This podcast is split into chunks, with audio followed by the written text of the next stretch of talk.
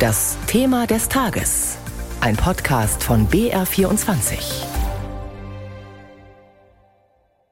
Die Automobilindustrie ist im Wandel. Das mag sehr abstrakt klingen, aber es wird konkret, wenn Nachrichten wie diese zu hören sind. Der mittelfränkische Automobilzulieferer Scheffler streicht 1300 Stellen. 1000 davon in Deutschland.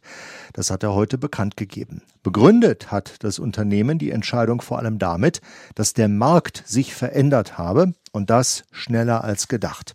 Klar, was bisher der Motor der deutschen Wirtschaft war, Autos mit Verbrennermotoren, funktioniert nicht mehr wie bisher. Ab 2035 sollen in der EU nur noch klimaneutrale Autos zugelassen werden, weitestgehend also Elektroautos. Nicht nur Schaeffler ist davon betroffen, sondern alle Zulieferer, die bisher für klassische Motoren produziert haben.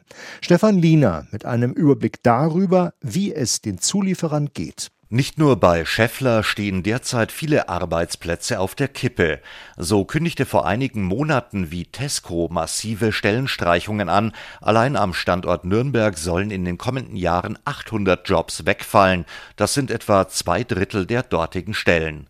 Gerade große Zulieferer, die sich auf klassische Antriebe spezialisiert haben, kämpfen mit dem Umbau der Autoindustrie, weg von Verbrennern, in denen komplexe mechanische Bauteile verbaut sind, hin zu Elektrofahrzeugen. So soll der Stellenabbau bei Schaeffler unter anderem Beschäftigte in der Motorenentwicklung treffen doch nicht nur der Strukturwandel der Autobranche macht so manchem Zulieferer zu schaffen. So meldete vor knapp einem Monat das Unternehmen Borgers Insolvenz an, von der auch 750 Beschäftigte an zwei Standorten im schwäbischen Landkreis Günzburg betroffen sind. Bei Borgers begründete man die finanzielle Schieflage unter anderem mit einem sprunghaften Anstieg der Rohstoffkosten und den nahezu unberechenbaren Energiepreisen auf enormen Kostendruck verwies zuletzt auch Leoni aus Nürnberg. Der Spezialist für Bordnetze hatte in diesem Jahr schon unter einem Produktionsausfall von Werken in der Ukraine zu leiden. Nun sorgt man sich über enorm steigende Ausgaben für Strom und Rohstoffe ebenso wie über einen massiven Anstieg der Personalkosten angesichts der hohen Forderungen der Gewerkschaft in den laufenden Tarifverhandlungen vom Umbau der Automobilbranche profitiert dagegen unter anderem Infineon. Die zunehmende Elektrifizierung der Fahrzeuge spielt Deutschlands größtem Halbleiterkonzern in die Hände. Auf Themen wie Elektromobilität und autonomes Fahren setzen auch zahlreiche Start-ups, die in den vergangenen Jahren in Bayern entstanden sind im Umfeld von Hochschulen wie der TU München ist so ein Netzwerk an Firmen gewachsen, die ihren Markt nicht nur bei den traditionellen bayerischen Autobauern wie BMW oder Audi sehen, sie stehen oft in Kontakt mit neuen Herstellern, die sich vermehrt im Freistaat ansiedeln, darunter E-Auto-Spezialisten wie die chinesische NIO. Licht und Schatten also für Bayerns Automobilzulieferer. Aber wie steht die deutsche Automobilindustrie denn insgesamt gerade da? Und wie behauptet sie sich gegenüber Konkurrenten aus China? Darüber hat meine Kollegin Melanie Marx mit Florian Herrmann gesprochen. Er ist der stellvertretende Leiter des Fraunhofer Instituts für Arbeitswirtschaft und Organisation und leitet dort auch den Fachbereich Mobilität und Innovationssysteme.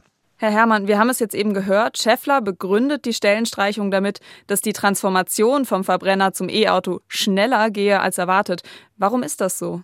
Also wir haben in Deutschland eine große Diskussion ähm, im Kontext der Klimaneutralität und unsere Bundesregierung hat ähm, beschlossen, ähm, bis zum Jahr 2045 klimaneutral zu werden. Und das ist letzten Endes genau der Hintergrund.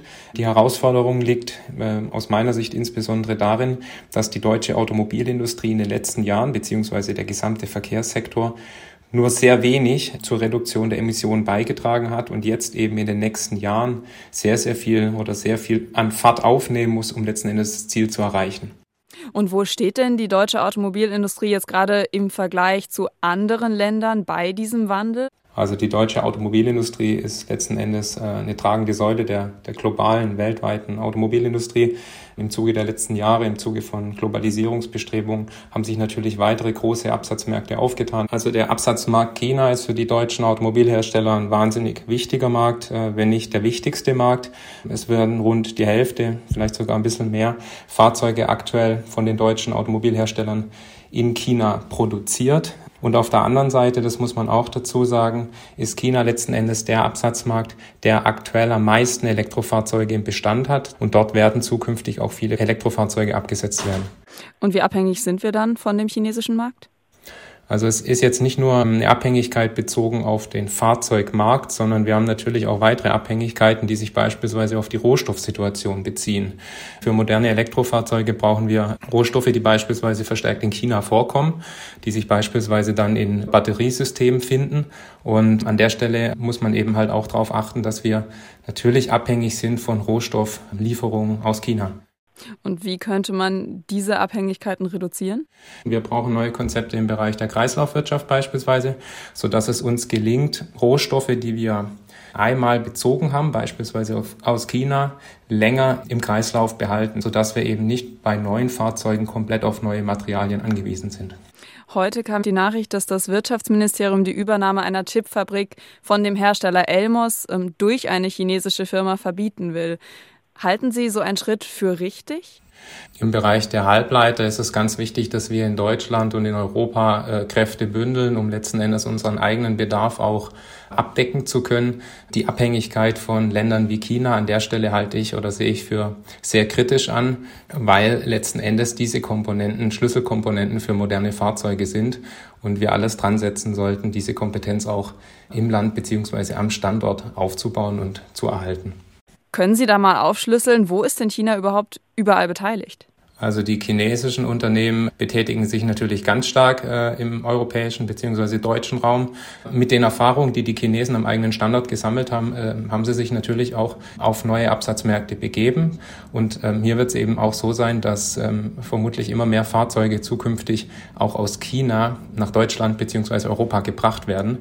Das ist vor allem auch bei den kleineren Fahrzeugen der Fall, weil die deutschen Automobilhersteller teilweise nicht mehr so viele kleinere Fahrzeuge in ihrer Produktpalette anbieten. Also ist China ja irgendwie ein wichtiger Handelspartner und gleichzeitig gerade auch der stärkste Konkurrent für die deutsche Automobilindustrie. Also es geht nicht ohne die Chinesen, das ist ganz klar. Ähm, nichtsdestotrotz ähm, sehe ich in Europa große Chancen, vor allem in der Kooperation zwischen den verschiedenen Ländern, weil wir natürlich hier ähm, in Europa einen ganz tollen Markt haben, der auch eine Einzigartigkeit letzten Endes besitzt und die gilt es in den kommenden Jahren einfach zu stärken. Mhm. Aber welche Weichen kann und muss, wie ich sie jetzt verstehe, die Politik denn darstellen? Also die Politik muss insbesondere dafür sorgen, dass die Rahmenbedingungen geeignet sind, um eine Automobilwirtschaft der Zukunft letzten Endes am Standort zu erhalten. Dazu gehört für mich ähm, eine Verlässlichkeit ähm, im Bereich der Ladeinfrastruktur beispielsweise, aber auch im Bereich der Nutzung von Mobilitätsdaten, so dass zukunftsträchtige Technologien, aber vor allem auch damit verbundene Geschäftsmodelle zukünftig möglich sind und äh, damit eben halt auch Wertschöpfung und Beschäftigung gesichert werden kann. Florian Herrmann, der sich am Fraunhofer Institut mit dem Wandel der Automobilindustrie beschäftigt. Und das war unser BR24 Thema des Tages.